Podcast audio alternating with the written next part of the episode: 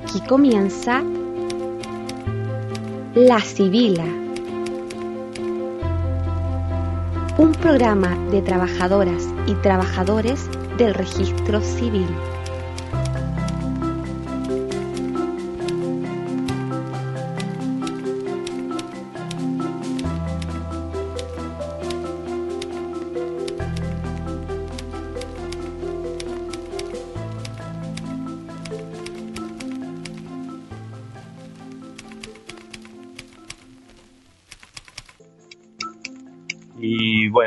Muy bienvenidos a todos los que nos escuchan en este podcast que hacemos los trabajadores y trabajadoras de registro civil.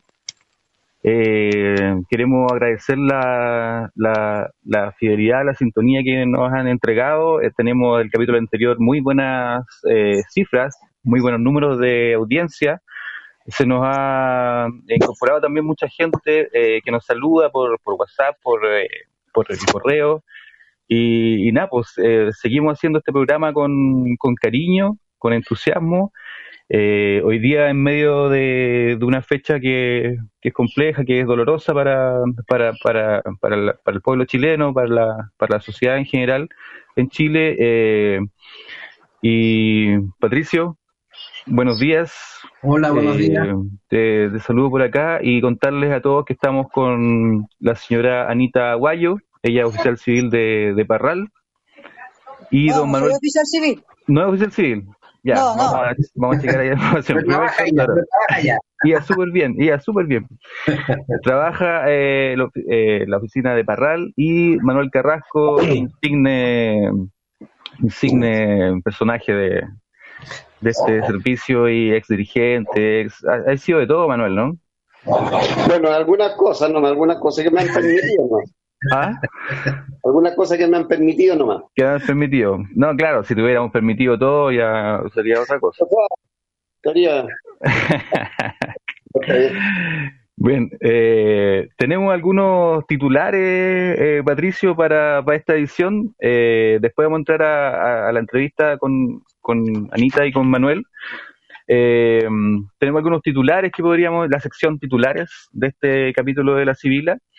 Eh, ustedes saben que eh, se prorrogó el estado de catástrofe en Chile por tres meses más, así que vamos a estar hasta diciembre con, con este escenario.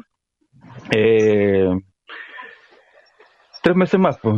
septiembre, octubre, noviembre, pasando para diciembre ya, porque porque mm, las condiciones no han cambiado mucho, las medidas, ustedes saben, las medidas de prevención se tomaron con, con menos de 200 contagiados al día y no hemos bajado de no hemos bajado de 2000 en promedio en los últimos días, así que bueno, era esperable un poco esto y también esperable porque el gobierno le interesa tener a los militares en la calle, entre otras cosas, eh, O sea, quieren el orden público y todo.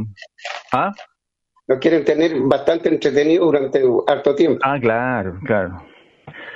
En otras eh, informaciones por ahí eh, salió salieron dos noticias del, del medio de comunicación Interferencia, una que tiene que ver con una multa que aplicó el servicio a IDEMIA, la famosa esta eh, transnacional de la identificación que, como ustedes saben, tiene la licitación de la Cebre Pasaporte, eh, que sabemos que no es del mejor servicio del mundo, que digamos, eh, y multó el servicio a IDEMIA por 164 millones de pesos, no es algo trivial, por eh, un tema de un tema de que no, no dejó tener acceso al servicio, imagínense lo que significa esto, que el servicio no pudo acceder a datos de, de IDEMIA, de identificación, en el contexto de la investigación por la adulteración de, de, de pasaporte, principalmente, que se dio el año pasado.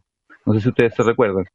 Sí. Eh, nada más ni nada menos que la empresa no permitió acceso a algunos datos, eh, arguyendo secreto comercial o, infracción a, las leyes de, de, la industria. ya eh, Algo que, por supuesto, no se entiende mucho. Eh, si nosotros somos lo- los soberanos, los dueños de los datos, no entendemos cómo una empresa se niega a entregar la información. Y otra eh, noticia también de que, que también es por el medio interferencia.cl, eh, también relacionada con este tema de la licitación que está en curso, que termina en diciembre, del nuevo sistema de, de cédula y pasaporte. Eh, ¿Han escuchado la frase la copia feliz? La copia feliz, la estrofa de la canción nacional.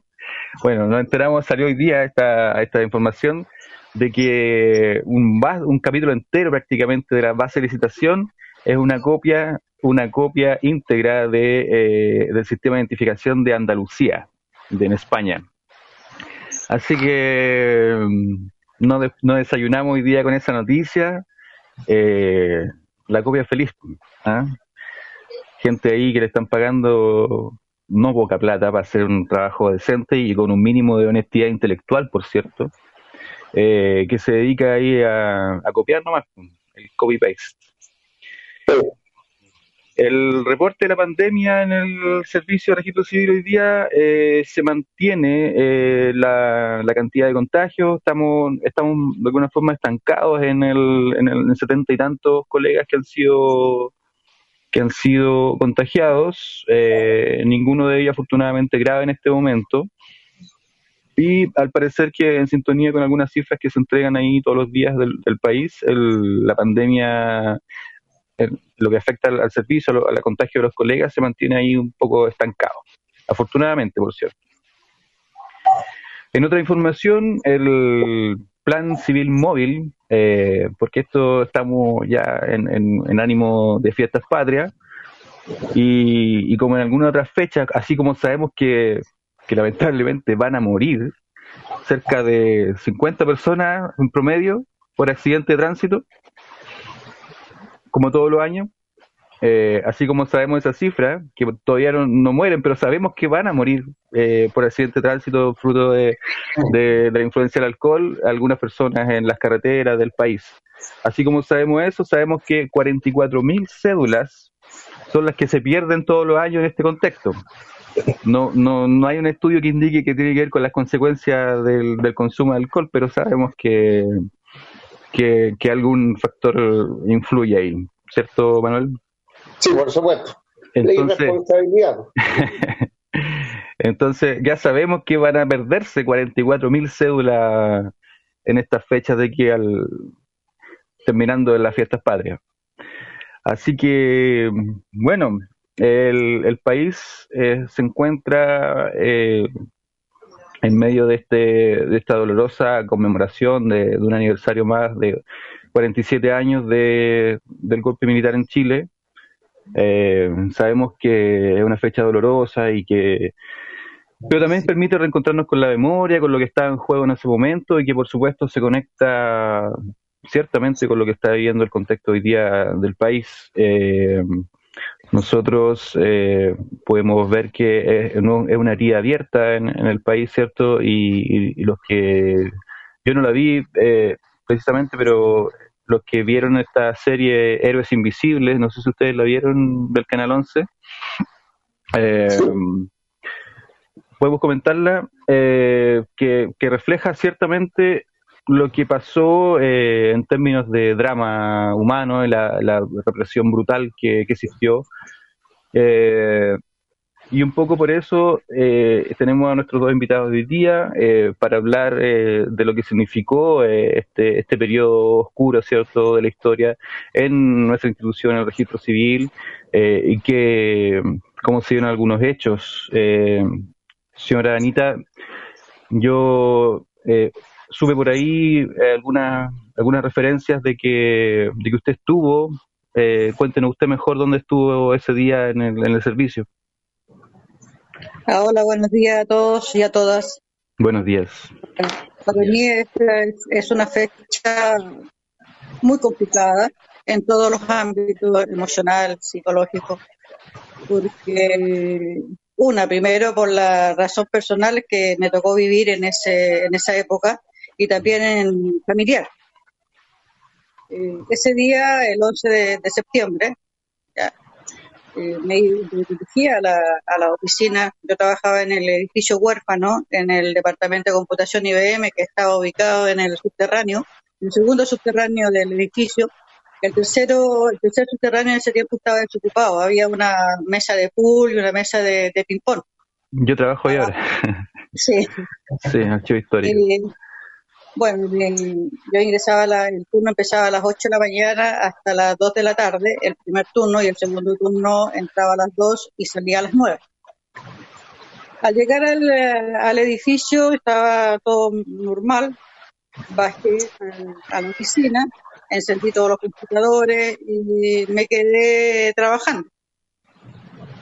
Y me pasó el tiempo y no me, daba, no me había dado cuenta de que no había llegado nadie a la oficina, porque la máquina era perforadora de tarjeta y, y metía mucho ruido.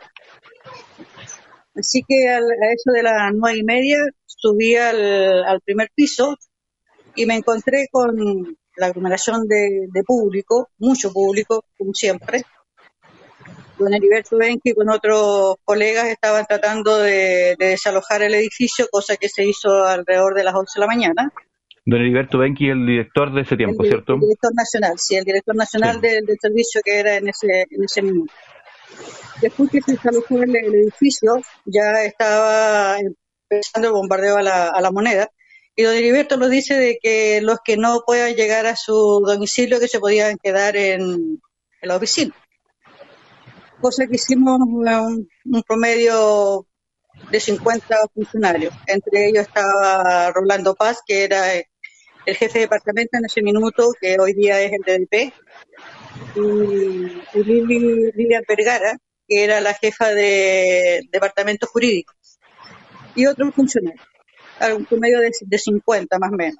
Nos quedamos ahí, después poco, poco salimos, al día siguiente llegamos al- a la oficina, y a eso de, la, de las 3 de la tarde llega un contingente militar de carabineros y militares, y nos sacan aproximadamente 50 funcionarios del, del edificio.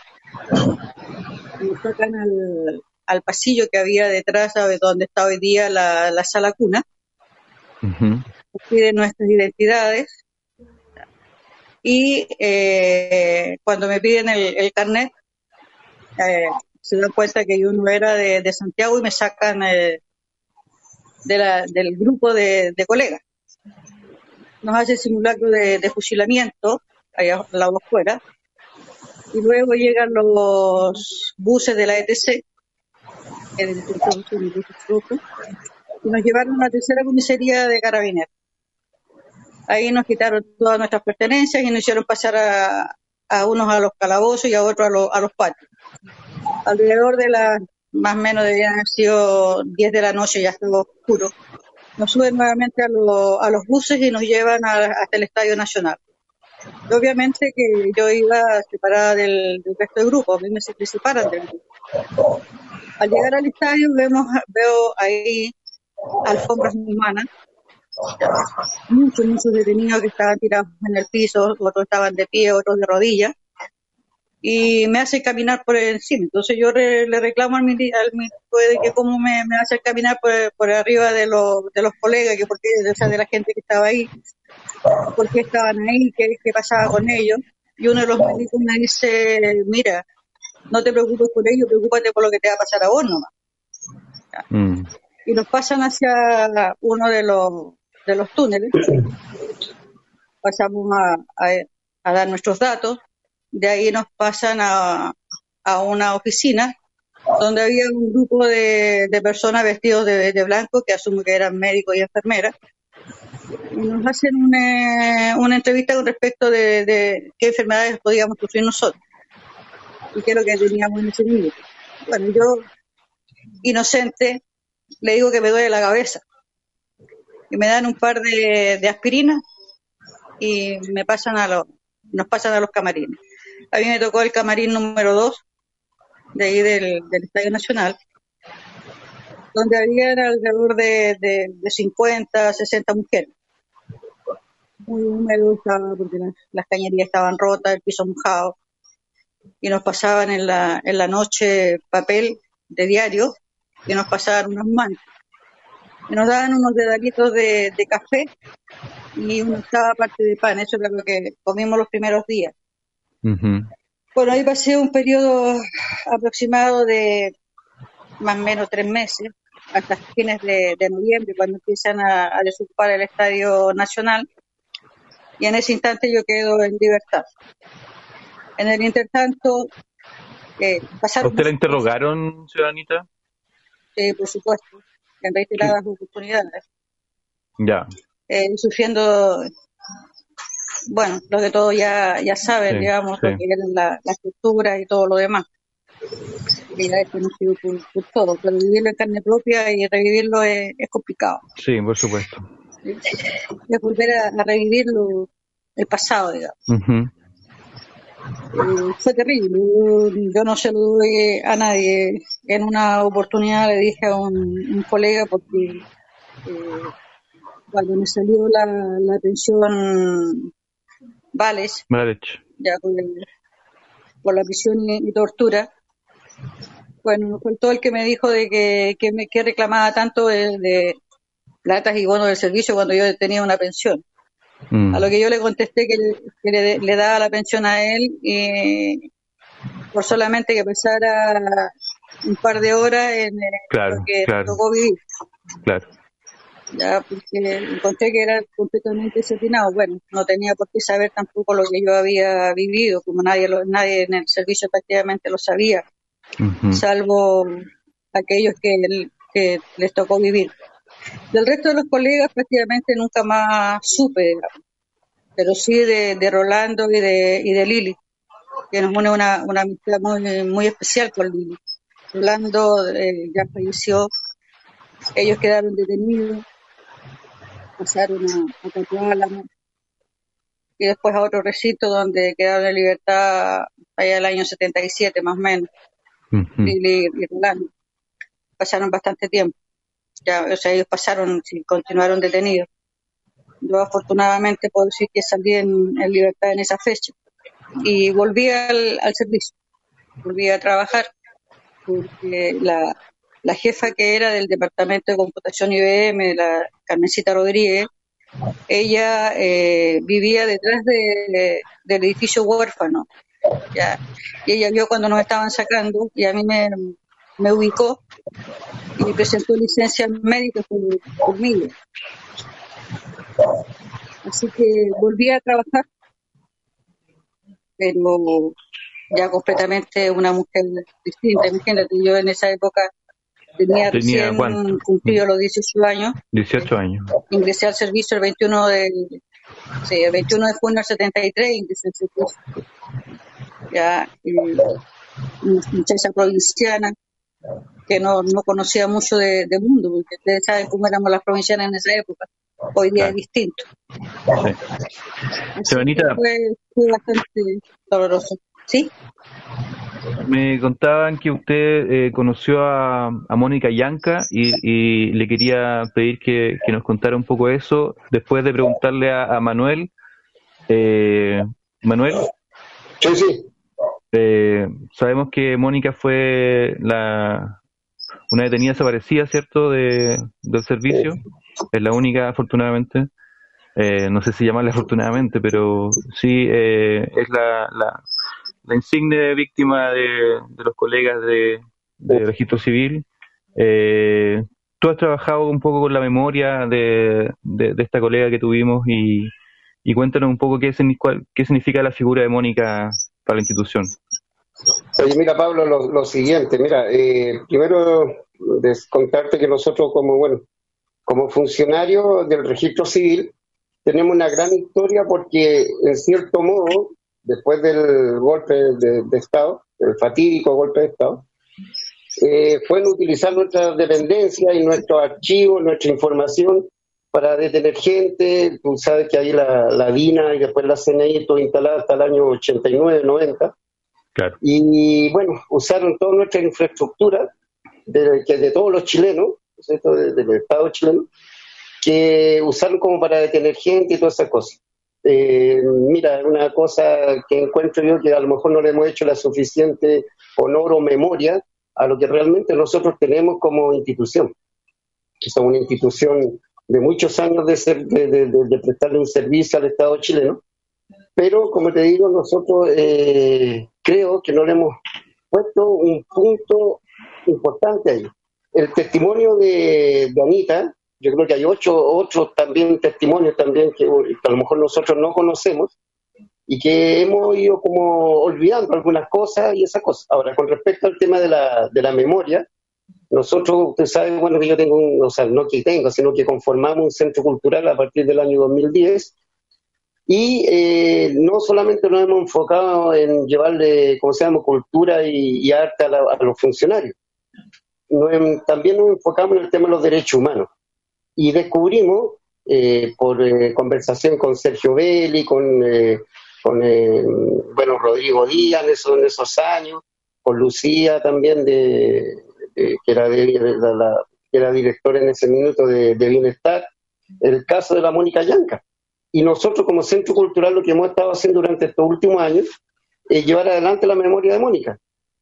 Tampoco hemos hecho una, historia hacia atrás con respecto al tema si hay algo, otros casos. Nosotros hemos hecho algunas investigaciones. Pero el tema de la Mónica Yanca a nosotros nos llamó mucho la atención y quisimos nosotros hacerle varios homenajes a ella como detenida desaparecida de nuestro servicio.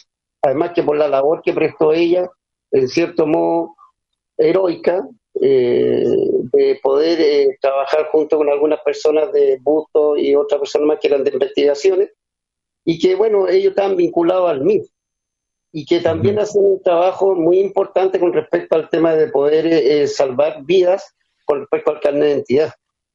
Ella fue detenida, ¿verdad? Fue detenida, no sé, yo que hemos tenido una, algunas conversaciones con Manuel Maturana, que es el marido, y nosotros como Centro Cultural hemos querido rescatar esa, esa pequeña memoria de Mónica, haciendo varios homenajes todos los años. Este año quisimos hacer algo, pero con el tema de la pandemia, con todo este tema que está pasando, no hemos podido, no pudimos hacer nada. Pero siempre la tenemos en nuestra memoria y hemos tratado de transmitir esto a los funcionarios. Muchos funcionarios eh, han, acogido este tema y entienden la situación de, bueno, de una, de una colega de 23 años que es detenida en su casa, todo el tema, pero hemos querido dejar una huella con respecto a la memoria de lo que fue Mónica Yanca, el legado que dejó ella y que en cierto modo, en el último homenaje que hicimos nosotros, eh, se realzó que ella realmente salvó vidas y seguramente salvó muchas vidas con, respecto al tema de cómo lo están trabajando ellos para poder eh, tener los carnes de identidad, que la gente pueda salir bien del país o pueda circular bien en el, país o saliera fuera tranquilamente, ¿me entiendes? Claro, tantas historias ahí que probablemente a lo mejor no sabremos o, con una investigación como la que se hizo para esta serie que comentábamos al principio, Héroes ah, eh, Invisibles, probablemente haya que hacer una serie en, el futuro, eh, alguna investigación. Oye, mira, disculpa Pablo, lo mismo con Anita. Mira, yo no, mira, yo a la Anita la conozco eh, varios años, ella fue dirigente de ANEF, fue dirigente también de nuestro servicio y bueno, una, muy estimada colega. Mm. Uno no sabe muy bien a veces la historia de las Para ir en ayuda de la gente que estaba perseguida en ese momento. Claro, por supuesto. Eh, señora Anita, le iba a preguntar por, eh, por, eh, por, Mónica. Usted la, la conoció, me, me dice. Sí, por supuesto.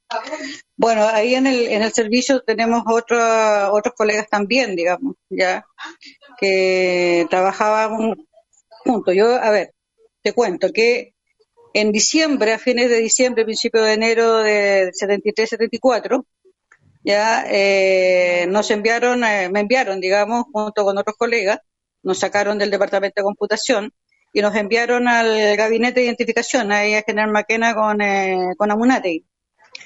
Eh, me tocó trabajar en el sector 1, ¿ya? y ahí estaba Mónica Yanca.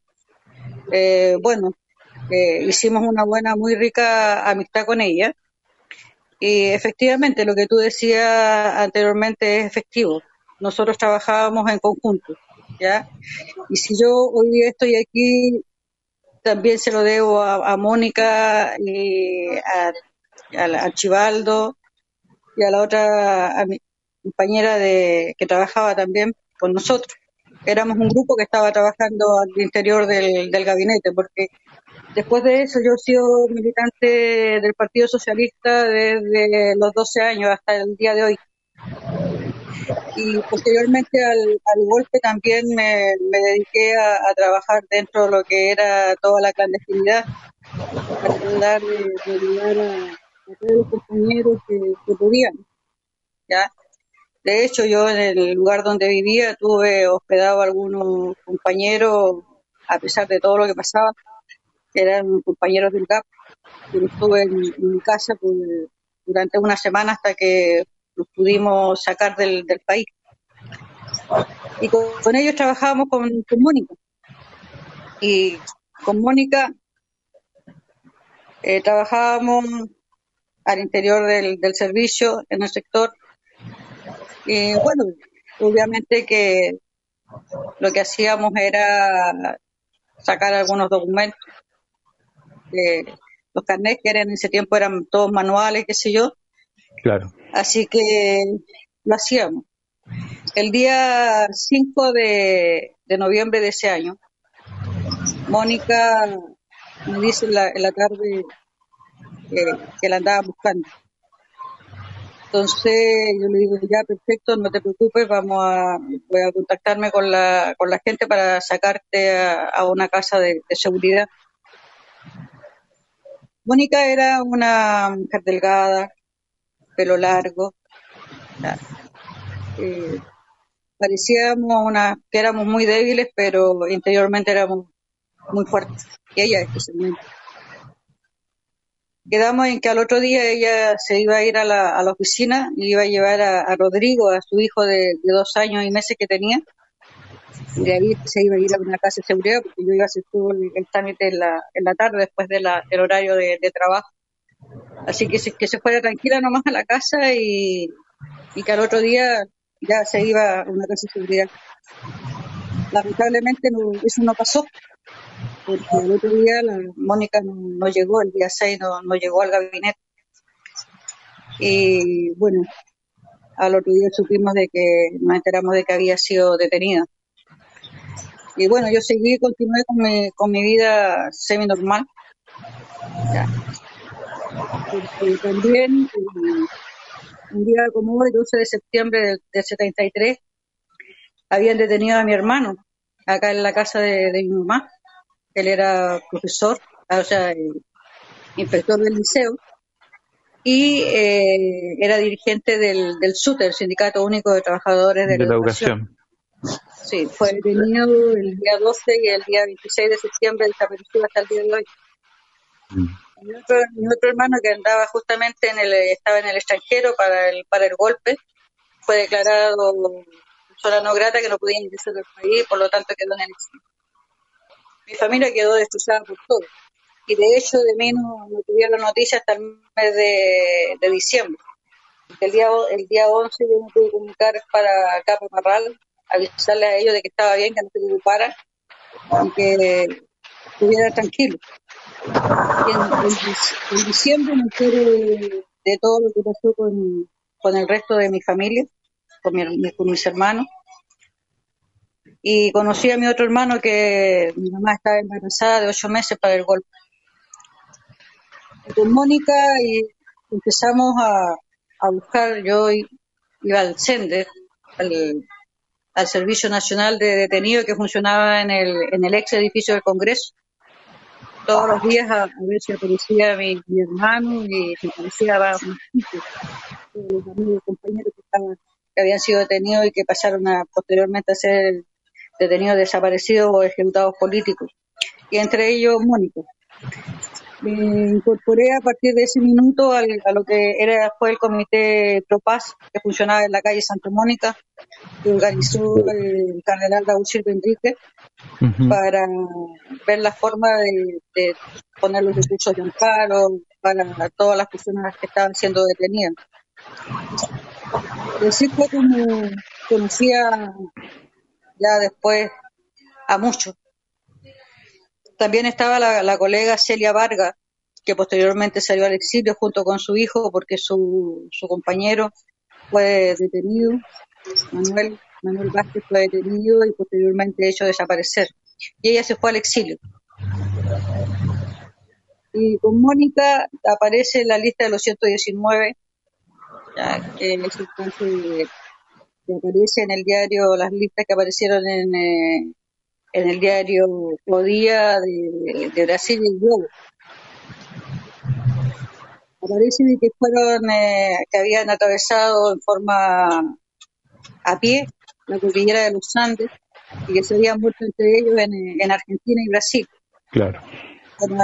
ahí fue la, de las primeras noticias que tuvimos de que los compañeros estaban siendo ejecutados y de hecho desaparecer sus cuerpos. Y eso pasó con Mónica, con Manuel después se, incorporó él a lo que fue la, Vicaría de la Solidaridad, a la agrupación de familiares detenidos desaparecidos, a la cual pertenecemos y somos de la, de la línea fundadora, también Manuel de la línea fundadora de la, de la agrupación. Y hasta el día de hoy, exigiendo justicia, exigiendo la verdad, saber qué pasó con nuestros, familiares y, también con Mónica. Con Mónica era, éramos amigas, conocidas, colegas, y participamos en lo que fue la, resistencia desde nuestra perspectiva, de la forma en que nosotros lo podíamos hacer, de la forma en que podíamos ayudar.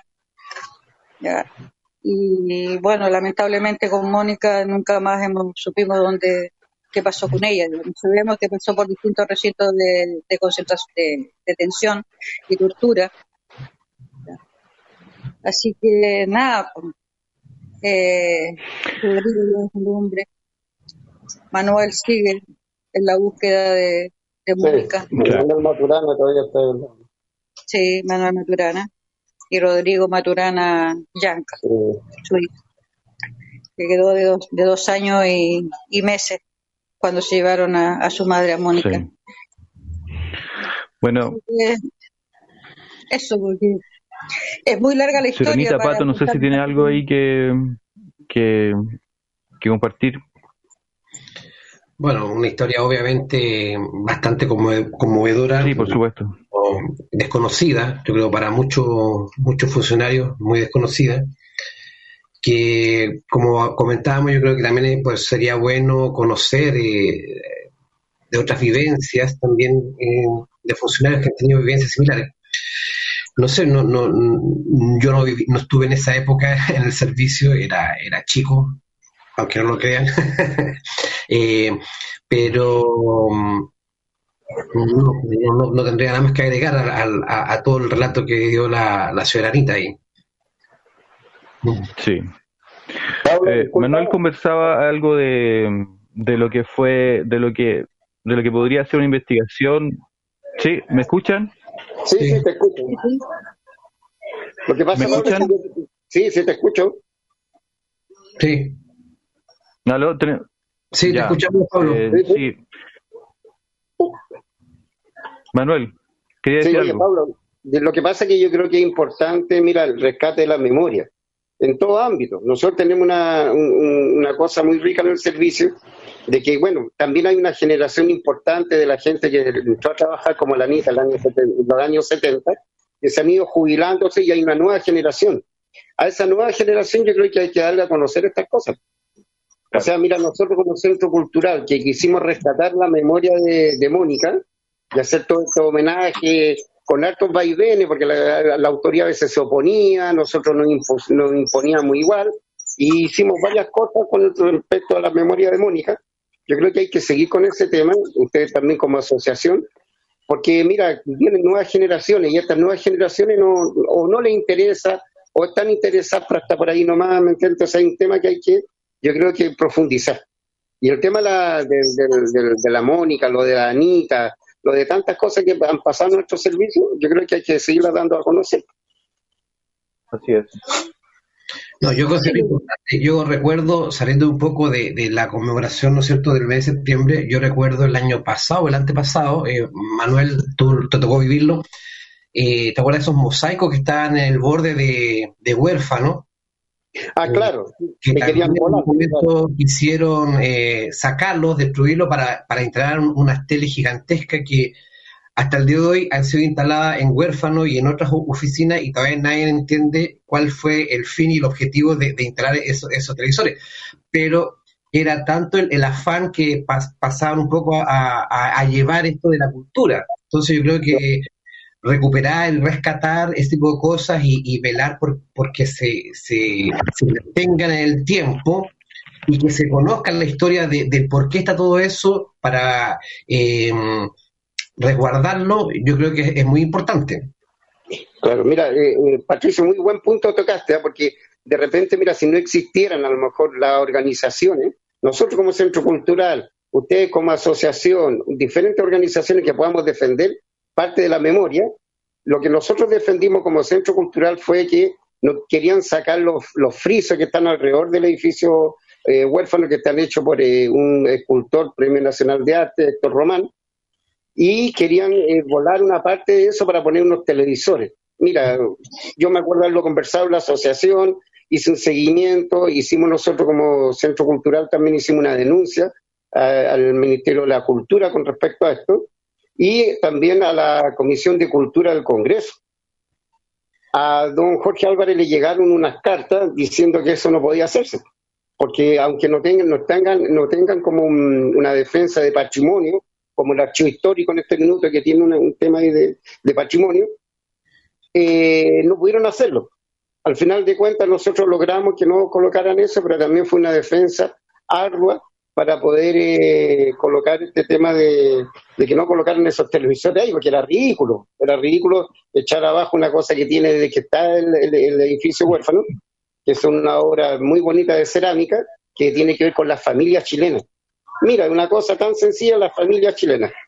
Y eso querían, en cierto modo, también eh, sacarlo. Fue una cosa, una pelea bien fuerte, pero al final lo logramos. Sí, afortunadamente Huérfanos tenía ese punto, porque hubiera otra oficina que no, tenían esa calidad de, o ese, ese, ese regalo, digamos, de, algún escultor, y oficinas que no cumplían ningún tipo de requisito en cuanto a espacio, luminosidad, comodidad para el usuario, para el funcionario, y le pusieron igual una tele encima que, como te digo, hasta el día de hoy nadie entiende cuál era el fin y el objetivo de, de eso. Yo en ese tiempo estaba en, operaciones en la metropolitana y por nosotros, por la mesa nuestra de operaciones, jamás pasó ese proyecto como para entender cuál puede ser, podría haber sido la, el ayuda o el aporte, ya sea para los funcionarios o ya sea para los usuarios de esa instalación. Ah, claro. Bueno, y así muchas cosas. Tenemos la, la, memoria eh, aquí en, en, dos ámbitos, eh, actual y, lo que nos cuentan de, de, lo que fue la herencia del golpe. Eh, en ambos casos, eh, la, memoria como acto de resistencia también. Y, la señorita, eh, tú también, Manuel, también rescatada en algún punto muy, muy importante. Y aquí la figura de la, de la resistencia en ese momento a, la dictadura se convirtió en un, acto heroico y cada uno desde su espacio donde, donde se podía buscó la forma de, aportar a esta, a esta resistencia porque lo que había, ¿cierto? Y también rescatando lo que, lo que estaba de fondo. Eh, era, era un proyecto de sociedad distinto, era un, eh, una, un emprendimiento, una iniciativa, eh, un, proyecto histórico que se estaba conformando y que lamentablemente fue derrotado en el fondo. militarmente, no, no política ni ideológicamente, sino que por la fuerza, solamente por la fuerza pudieron acallar las ideas pero rescatar la, la, figura de cada uno de los que, de los que buscó una forma de, de hacer una resistencia eh, y luego con más adelante terminar la dictadura con, desde, el ejercicio de la memoria como, como un acto también de resistencia. Eh, eh, una, una, una ronda de Manuel y, Ana sobre la figura de los que de los colegas, el aporte que tuvieron en cada momento en cada etapa después. Sabemos que después vino una serie de, directores designados. Contarle un poco cómo se vivió eh, quizás la, la, resistencia ahí en ese momento tan, tan duro de, de, nuestra historia y cómo llegamos a nuestros días. Bueno, para mí, desde, desde esa fecha, ya, eh, a partir del mes de, de junio del 75, a mí me, me echaron del servicio. Fue cosa de, de 15 a 20 minutos ya en que me hicieron firmar la, la renuncia, porque si no la firmaba me, me, pasaban para otro lado. Eso fue lo que me dijo el señor de Gaete, mm. ahí en, el, General Maquena, donde tenían una oficina. Me llevaron allá porque en la mañana apareció un militar, un marino, que trabajaba en el Sender, me reconoció porque yo iba todos los días al Sender, y eh, en la tarde él me pregunta, ¿y usted trabaja acá? Sí, le digo yo, yo acá trabajo. Ah, ya. Y en la tarde, después de, la, de volver de la, de la colación, me llaman a esa oficina y el señor Gaete me hace firmar la renuncia en ese mismo instante, sin darme absolutamente ni un minuto para, para pensar nada. Y de ahí salí al. Bueno, de ahí me tuve que ir del, servicio y volví en, el año 90, cuando el presidente electo en ese minuto, Patricio Elwin, dice que todos aquellos exonerados que podía, que estaban en condiciones de trabajar podían volver a y pedir su reincorporación al servicio. Y yo así lo, lo hice. Pero hoy día también me encuentro con otra, otra disyuntiva, ¿ya? Cuando empiezo, eh, hago la solicitud para solicitar mi, mi jubilación a partir de, de fin de, este año, me encuentro con que aparezco trabajando en el, en el servicio hasta diciembre del 75, desde el año 70 a diciembre del 75, cosa que no fue así, porque yo empecé al servicio, como le decía anteriormente, el año 73. Al 70 yo tenía solamente 15 años. Aparezco mm. trabajando en dos partes, en dos partes simultáneamente. Aparezco en el registro civil trabajando por un lado y por otro, por otra parte aparezco trabajando también en la subsecretaría de, justicia. Y cosa que, bueno, afortunadamente como tenía todos los antecedentes como para mirar abajo toda esa, esa patraña, eh, lo pude hacer y hoy día ya los papeles están marchando bien. Pero así, así funcionaba el sistema. Ya. Cuando volví al, servicio era, fue para mí, tenía otras oportunidades de trabajo, pero pedí volver para que al, servicio, para también un poco limpiar mi imágenes para, para aquellos que habían dicho de que a mí me habían echado porque eh, había intentado colocar una bomba en el eh, en el edificio de, del gabinete. Así que se, montaron muchas, muchas cosas, muchas artimañas, mentiras. Eh, bueno, hoy día se, hace, se está sabiendo toda la verdad de lo que realmente pasó, de todo lo que, lo que sucedió en el, en el país, todos los montajes que se, que, se dieron y que se siguen dando hasta el día de hoy. Y la, la justicia sigue siendo tan ciega como lo fue en ese entonces, porque si ellos hubiesen jugado su papel hubiesen acogido todos los recursos de amparo que se presentaron, incluyendo el recurso de amparo que se presentó por Mónica y la denuncia por presunta desgracia, nunca llegaron a, feliz término.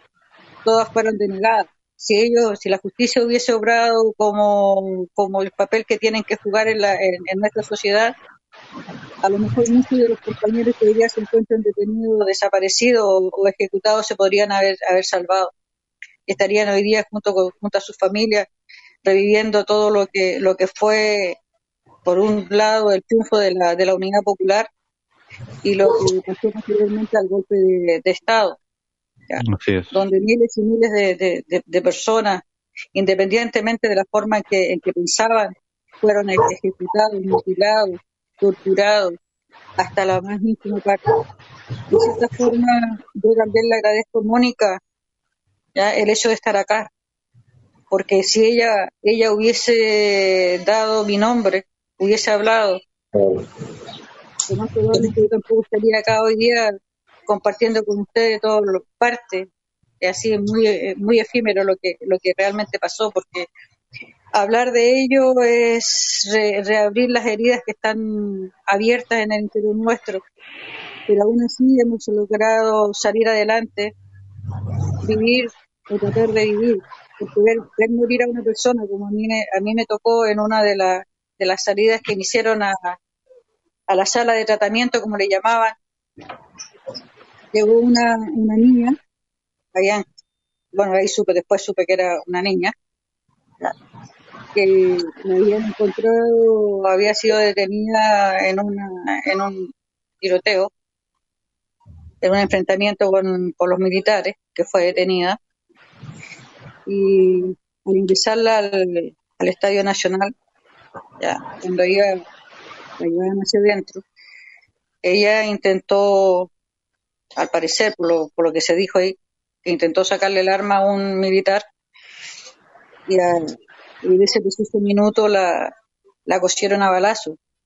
A mí los militares que me llevaban me pegaron un colatazo, me tiraron al suelo y al, eh, al caer la capucha que, que, llevaba se corrió y pude ver de que se trataba de una, de una mujer joven, tenía el pelo largo, ya, llena de sangre. Entonces, eh, revivir todas esas cosas eh, es doloroso. Por supuesto. Eh, es morir a una, a una persona ya es tremendamente doloroso para cualquiera, ya sea un amigo, un familiar o quien sea. Un desconocido. Pero ver, ver eso, ya, ver cómo, cómo matan, sentir, eh, es doblemente terrible porque eso permanece en tu memoria por siempre. Esas cosas no se olvidan. ¿ya? Quizás muchos colegas que me conocieron cuando trabajaba en el, en el NEA, ya en, el, en, General Maquena, General Maquena. que me conocieron, sí, ahí en General Maquena cuando volví al, al servicio, que me conocieron, tal vez no, no se explicaban mi forma de, de ser, porque yo era como era, y como soy hasta el día de hoy, acá tampoco. Porque siempre traté de, de integrarme a, a la asociación para dentro de, de, esa trinchera poder lograr un poco de justicia para todos y cada uno de nosotros que trabajamos en, en un sistema tan tan bárbaro. Porque el servicio de registro civil es la, es fue y, y será siendo la columna vertebral de este país donde está toda la información de todos los chilenos todos y obviamente que fue ocupado por la, por la dictadura para poder optar a toda la información respecto de, de todas las personas que para ellos resultaban peligrosas por ser distintos. Y es así, así como cientos de miles fueron detenidos en casa de, de, familiares porque buscaban la red familiar y obviamente en las fichas que se, que se tenían en aquel, en aquel entonces aparecían las direcciones y, la, y los nombres de los familiares. Entonces es un, es un servicio estratégico, pero no lo han sabido valorar. Y nosotros tampoco hemos, hemos podido lograr ponerlo en el lugar que le corresponde. Y eso va a quedar para la, las futuras generaciones, para los colegas que están hoy día, para los aquellos que están recién ingresando al servicio, para que luchen para que este servicio sea valorado en toda su magnitud porque sin el servicio de registro civil ya, este país no sería lo que es y puede ser mucho más mucho más en la medida en que nosotros aprendamos a valorarnos primero para exigirle a la sociedad que nos valore en, to en toda su magnitud para... Por supuesto, Anita, le agradecemos enormemente sus palabras eh, y por eso hacemos este programa también, un poco para que quede testimonio. Eh, no esto va a quedar para, para siempre ahí eh, como relato eh, testimonial de, de, colegas que vivieron una época muy oscura, muy difícil, cuyos efectos, por supuesto, como usted dice, también se logran sentir hasta nuestros días y, y va siendo tarea nuestra eh, poner un poco el servicio eh, y, y, su función pública eh, a la altura de lo que de lo que, de lo que realmente tiene que ser. Eh, Manuel, si puedes cerrar con alguna reflexión en torno a lo, lo que hemos hablado? Eh, Pablo, decir, decir claramente a todos de que, mira, cada uno de nosotros, lo que hemos tenido un poquito más de conciencia, hemos dado un granito de arena. Mira, la Anita, mira, la Mónica en su época también. Eh, nosotros en una época diferente, porque es verdad que a lo mejor, mira, eh, nosotros, yo tenía 10 años para el golpe de Estado, y para muchos, oye, ser tan chico, pero yo, personalmente viví por, por, por, mi padre, por estar más involucrado en la lucha social. Y hubo una lucha social en conjunto, como familia, con todo el tema. Bueno, después viene esta pseudo democracia, entramos a trabajar yo entré a trabajar en el año 89, finales de 89, y bueno, nos encontramos con este tema que está todo manejado por los gobiernos de turno. Y lo que siempre yo he defendido que nosotros somos funcionarios del Estado chileno. Por lo tanto, tenemos que defender, en cierto modo, nuestro legado, como, como dice la Anita, de que la importancia que tiene el registro civil. Yo fui dirigente, también fui presidente de la asociación, tratamos de hacer algunas cosas, pero yo creo que es importante seguir con este, con este legado. Y que está claro, y, que queda súper claro de que sin memoria un pueblo no puede avanzar sin recordar la memoria. Entonces, por lo tanto, es un tema más, más que de conciencia, yo creo que es un tema cultural. Y nosotros, mira, podemos insistir, hemos conformado un centro cultural, hemos ido por el tema de los derechos humanos también, tenemos biblioteca, tenemos, pero siempre hemos querido hacer algo como para que los funcionarios tengan un, esparcimiento diferente y también hacer un poco de conciencia social. La conciencia social nos va a motivar y nos va a llevar al triunfo de que a lo mejor mucho es lo que queremos. Que esta sociedad sea diferente, más igualitaria, ¿me entiendes? Que sea una sociedad eh, totalmente a favor de los que realmente necesitan y no estar um, metido, como incluso lo dijiste tú anteriormente en el tema de cuando hiciste la introducción, del tema del carnet de identidad y, toda esa faramaya que le metieron en, los años 2000 para cambiar el carnet de identidad por la seguridad que impuso Estados Unidos por el bombardeo a donde cayeron las Torres Gemelas.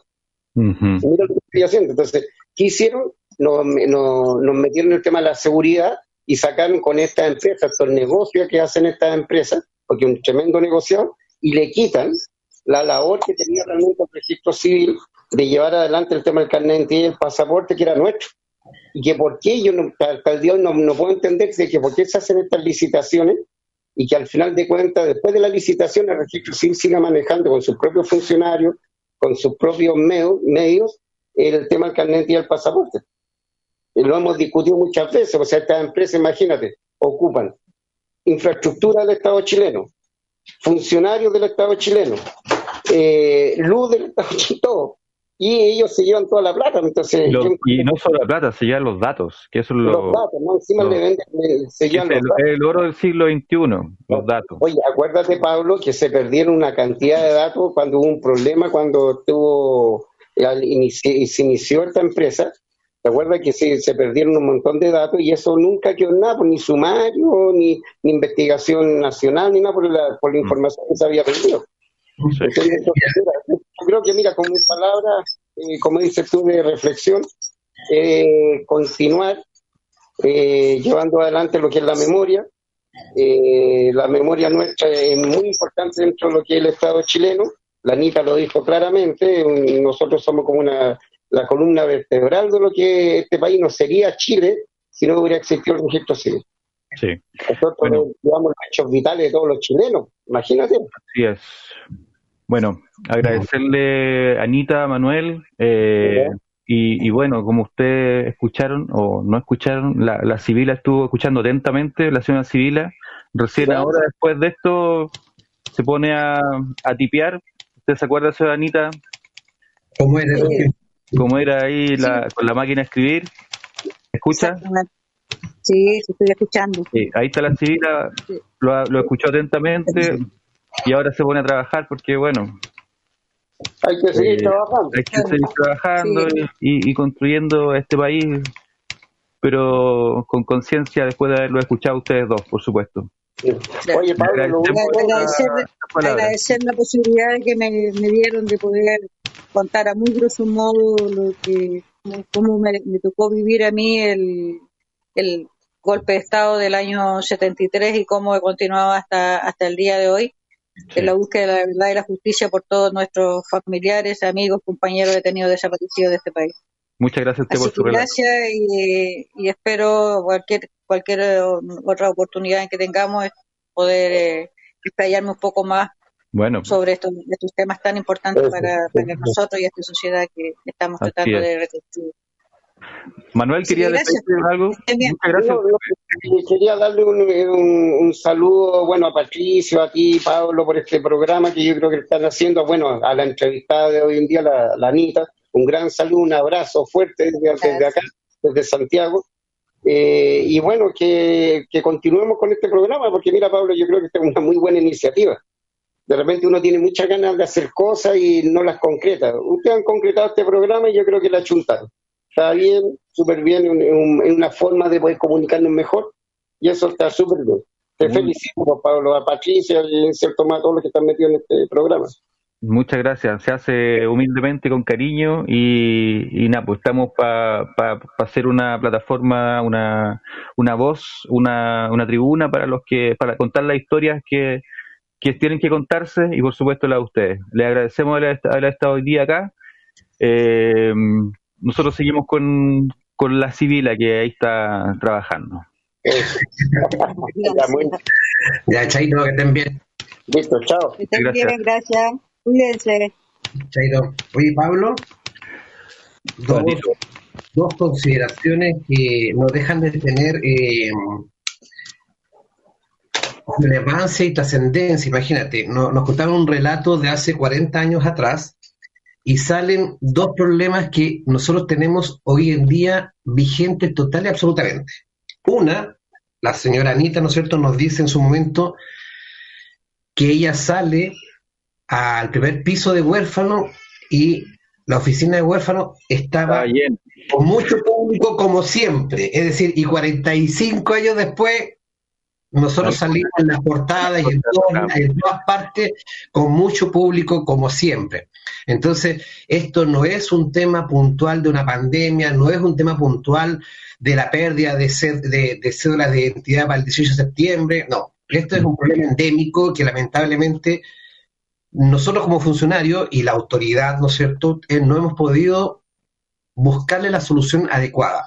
Se han implementado sistemas, ¿no es cierto?, eh, eh, computacionales y así todo, seguimos teniendo filas y filas y filas de usuarios en todas nuestras oficinas, en todas.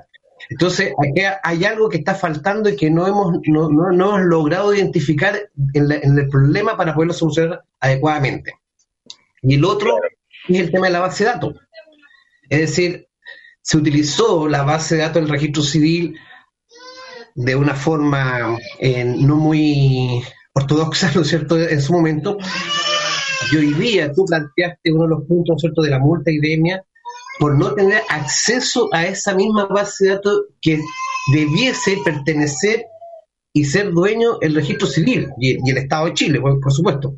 Entonces, eh, hay, hay temas que, que han estado... Lo que, esto es lo que, lo que enrabia de alguna forma, el que el que veamos cosas tan ridículas, eh, tan sorprendentes como esta, de que una empresa se niega a, entregar información sobre, sobre la confección, el proceso de fabricación de cédulas, eh, y, un, y que ni siquiera es chilena, o sea, eh, de verdad que no se entiende. Entonces son, son los absurdos de son los absurdos de este, de este modelo que, que nos hemos comprado desde desde, desde, desde, el discurso de la modernidad, ¿cierto? Porque en nombre de la modernidad se hacen estas cosas. Eh, pero que lamentablemente son un sinsentido eh, cuando escarbamos un poquito y se producen estas contradicciones eh, enormes, ¿cierto?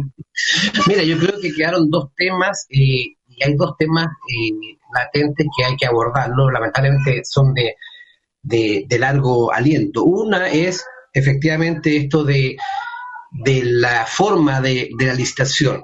Eh, nosotros tuvimos una forma de preparar las bases en la primera oportunidad, ¿no es cierto?, hace siete años, ocho años atrás. ¿Y las comieron también o no? no, por lo menos, mira, en ese tiempo yo lo que vi como algo positivo es que se trabajó con un, equipo interdisciplinario del servicio, que estuvieron abocados 100% en la elaboración. Los resultados no fueron muy óptimos a la luz de, de, lo que hemos vivido con el, con el famoso sistema. Eh, pero hoy día eh, yo por lo menos no visualicé o no conocí de ningún equipo del, del, servicio que trabajara en eso. Y más allá, la falencia en ambos, en ambos sistemas, en ambos modelos de trabajo, es la ausencia total de, del front office. El funcionario.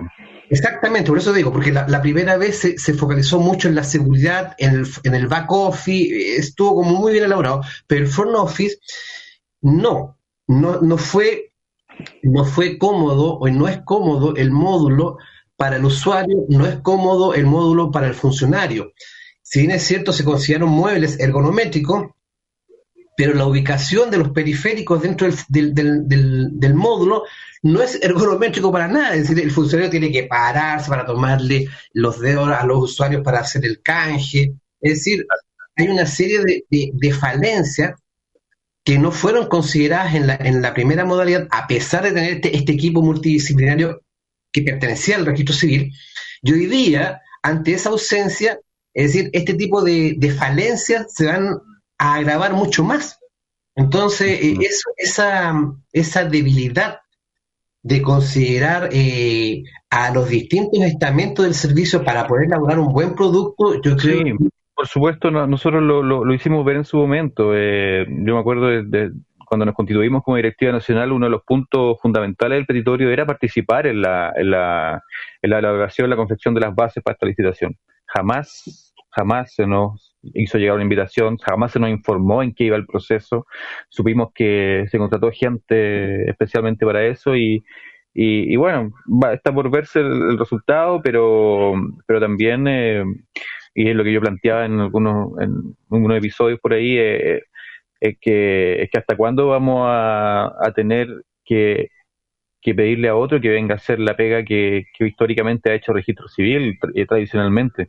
O sea, ¿cuándo va llegar el momento en que nosotros ya nos apropiemos de la tecnología necesaria eh, para, para realizar la función pública que, nos, que la ley nos mandata? ¿Por qué tenemos que externalizarla? O sea, Sí, y otros dos puntos que hay que tenerlos en, suspenso eh, y en la mesa para, para desarrollarlos en, en, programas futuros es cuando hablamos de modelos eh, que se aplican en el ámbito privado y lo quieren extrapolar, ¿no es cierto?, al ámbito público.